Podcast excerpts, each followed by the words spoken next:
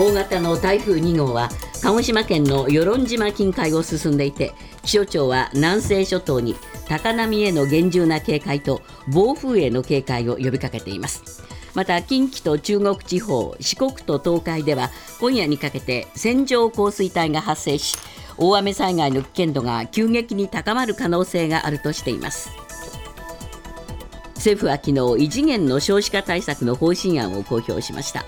第1子第2子は月1万円から1万5000円を。第3子以降は3万円を受け取れるようにし他の対策も合わせ今後3年間での取り組みの予算規模は3兆円半ばになるとしています。今年4月岸田総理が訪れた和歌山市の宴会会場で演説会場で爆発物が投げ込まれた事件で警察庁は当時の警備に関する報告書を公表し和歌山県警と主催者側の調整が不十分だったと指摘しました。和歌山県警が部外者の入場規制などを主催者側に要請しましたが実効性までは確認せず結果的に容疑者の接近を許したとしています。新型コロナウイルスのワクチン接種関連の業務を受託した自治体から人件費などを過大に請求したとして大阪府警は昨日詐欺の疑いで近畿日本ツーリストの大阪と静岡の支店を家宅捜索しました。大阪府警は意図的に水増し請求をしていたかどうかを調べる方針です。来年行われるアメリカ大統領選挙共和党候補の指名争いにペンス前副大統領とニュージャージー州のクリスティ前知事がそれぞれ今月上旬に出馬表明すると地元メディアが伝えました。トヨタ自動車は2025年からアメリカ南部ケンタッキー州の工場で EV 電気自動車の生産を開始すると発表しました。トヨタがアメリカ国内で EV を生産するのはこれが初めてです。アメリカでは電気自動車の販売補助金の対象を北米生産者に限っていることからトヨタはアメリカ国内での生産基盤を強化していくものとみられます。将棋の藤井聡太六冠は昨日長野県高山村で行われた名人戦7番勝負の第5局で渡辺明名人に勝って通算4勝1敗とし20歳10ヶ月の史上最年少で名人のタイトルを獲得しました。藤井新名人はこれにより羽生善治九段に続く2人目の七冠となり残る王座を獲得すれば初の八冠制覇となります。今朝のニューヨーク株式市場ダウ平均の終値は153ドル30セント高い3万3061ドル57セント。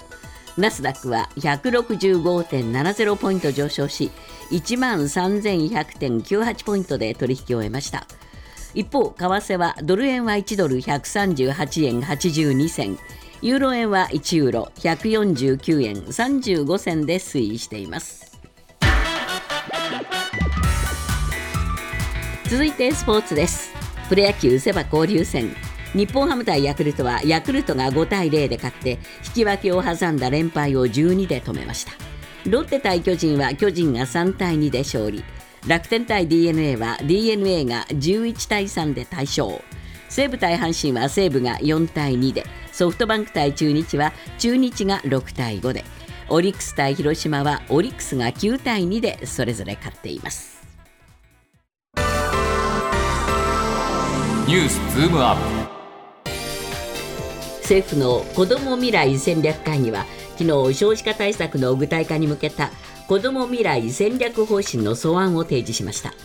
今後3年間で年間3兆円台半ばの追加予算を確保するほか児童手当の拡充を明記するなど具体的な支援策を盛り込む一方で財源の議論については先送りとなっています。ニュースズームアップ。政府の少子化対策財源確保は先送りで絵に描いた餅か。今日のコメンテーター伊藤洋一さんです、はい伊藤さん、まあ、この異次元の少子化対策、岸田さんは結構、昨日胸張ってましたね。いや、まあ言葉がね、異次元っていうのをつけたから、えー、なんかパワフルなことをやりたいし、俺はやっぱりここで、なんていうのかな、えー、政策の実をね、結びたいという気持ちが表れていたと思うんですが、えー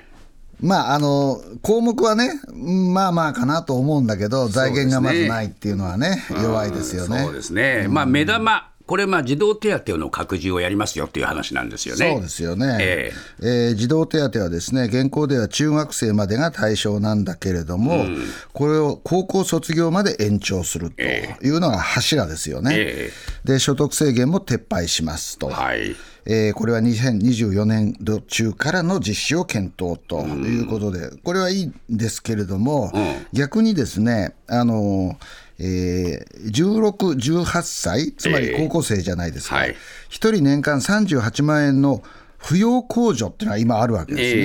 えこれだから、手当を拡充すると、控除は撤廃されるので、そうすると家計にとってはですね、控除はなくなる、えですよね、ええ。そうすると、これ、片方から見ると、飴と鞭両方使ってるようにね、まあそうですよね。アクセルとブレーキ両方踏んでるようなね、まあ、世帯によっちゃ、まあ、むしろ負担増になっちゃうところも出てくるかもしれんという話でしょあのいえそれぞれのご家庭によって違ってきますけれども、そうですね、はい。だからせっかくこういう対策取っても、他でもって搭載しちゃうんじゃないかという話になってしまいました。それから保育サービス、はい。これはですね、えー親の就労状況にもかかわらず、えー保育施設を利用できると。これ、呼び方としては、子ども誰でも通園制度というらしいんですけれども、はい。これも24年度からやろうと。そうですね、えで育児休業給付は最大28日間ということで、休業前の手取りの実質10割に引き上げるということで、はい。これはまあいいんじゃないでしょうかね。はい。はいまあ、この結局、そういう形でいろいろとですね、はいえー目玉を作ってきたわけで、はいプラン自体は皆さん、まあまあ、いいねとこうおっしゃるんだけれども、はいはいはいじゃあ、それに、えー使うお金はどうすんのよと。うん、そうですよね。ここが全く出てこないんで、あれやこれやとおいろいろとですね、みんな考えてるわけですね。はいはいはいどんなことがあ結局出てくるかということですね。あのまああのす森本さん、さっきおっしゃってたけど、ええ。産業界なんかはね、消費税上げたらいいじゃないかという議論があるんだけど、政府は今のところ、消費税は増税しないということを言っていて、え徹底的な歳出改革を行うと、はい。これ、徹底的な歳出改革って、今までをいっぱい聞いてきたんで、本当にできんのかよっていうのがまずきますよね。ねえ。うんだから、まあ、歳出改革だけで賄える金額じゃないだろうと思いますね。む昔、麻生さんがね、野党は歳出改革しろって言うけど、本当に削るとこないんだよって 聞いてたわけじゃないですか、我々は。本当に削るとこないのに、また歳出改革言うのかよっていう感じが私はしますよね。はい。どうなんでしょうか、財源何にも決まってないっていうことでもって、こういう計画を出すこと自体、伊藤さん、どういうふうに見ますか？いやだからね、この子ども未来戦略会議っていいじゃないですか、戦略どこにあるのと、はい。ねあの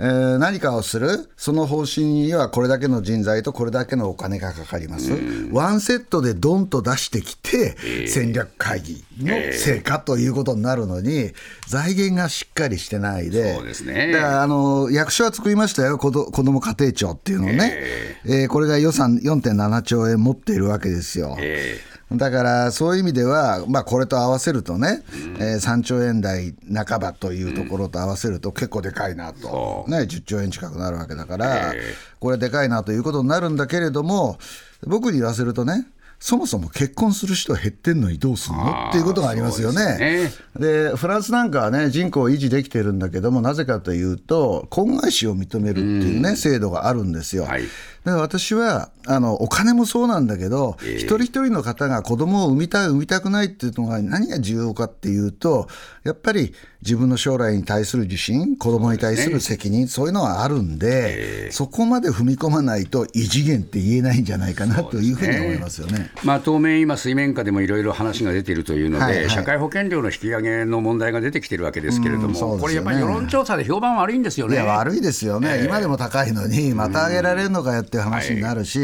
医療費の関係についてね、まあ、あの医師会がもう必ず何か言うだろうと、それはもう薬価の部分で言えばね、高くなればね、出てきますよみんな行き,、ま、行行かなくなりますから、そういう面もあるということで、私はだからね、異次元っていう名前を、えーずっと使いたいんだったら、もうちょっと、うん斬新なアイデアをね、えー読み込んでこないと、どっか、なんかこう、閣下総用の感じになっちゃうんじゃないかなね、あちら立てればこちら立たずになっちゃいますからね。ニュースズームアッ